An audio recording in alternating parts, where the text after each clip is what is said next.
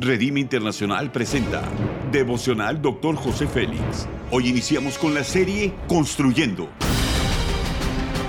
Una serie de enseñanzas y de instrucción profética del Dr. José Félix Coronel en voz del pastor Norberto Cruz. Iniciemos.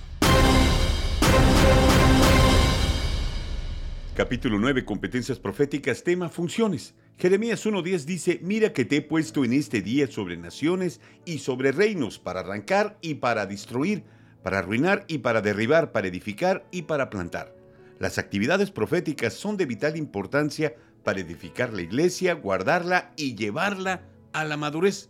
Los principios son los siguientes. Los ministerios proféticos están siendo establecidos y activados en sus dones de una manera poderosa. Su función principal es preparar y presentar al Señor Jesucristo una iglesia poderosa y victoriosa, una novia radiante, llena de su luz y santidad, que será testimonio a muchos. El Espíritu Santo está dirigiendo la operación del mover del cuerpo profético. Su unción está sobre ellos para impactar al mundo y ayudarlo a volverse a Dios.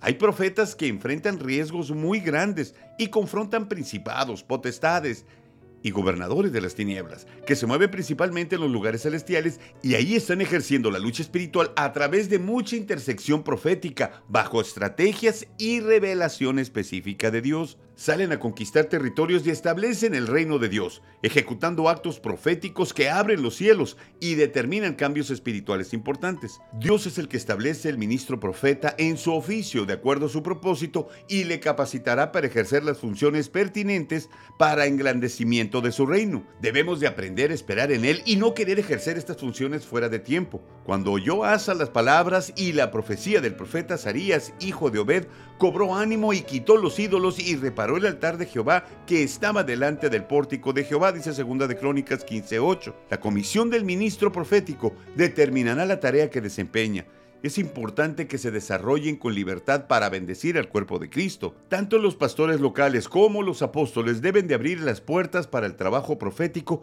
y los ministros proféticos desarrollen su labor en las esferas de la iglesia y en los que conocemos como los siete montes. La aplicación es la siguiente. Es necesario edificar nuestra vida sobre los cimientos poderosos de la palabra de Dios, una vida de oración perseverante y consagración completa. De otra manera, al ejercer las funciones del llamado podemos encontrar grande oposición y nuestra fe será pasada por fuego. Haz conmigo esta declaración de fe. Me posiciono en el lugar de mi asignamiento. Amén. Ora junto conmigo. Amado Espíritu Santo, gracias por levantar mi vida para tu gloria. Gracias por darme las habilidades proféticas que me has dado. Quiero servirte con excelencia y prontitud Deseo glorificarte en todo lo que haga y hacer lo que me has mandado. Amén.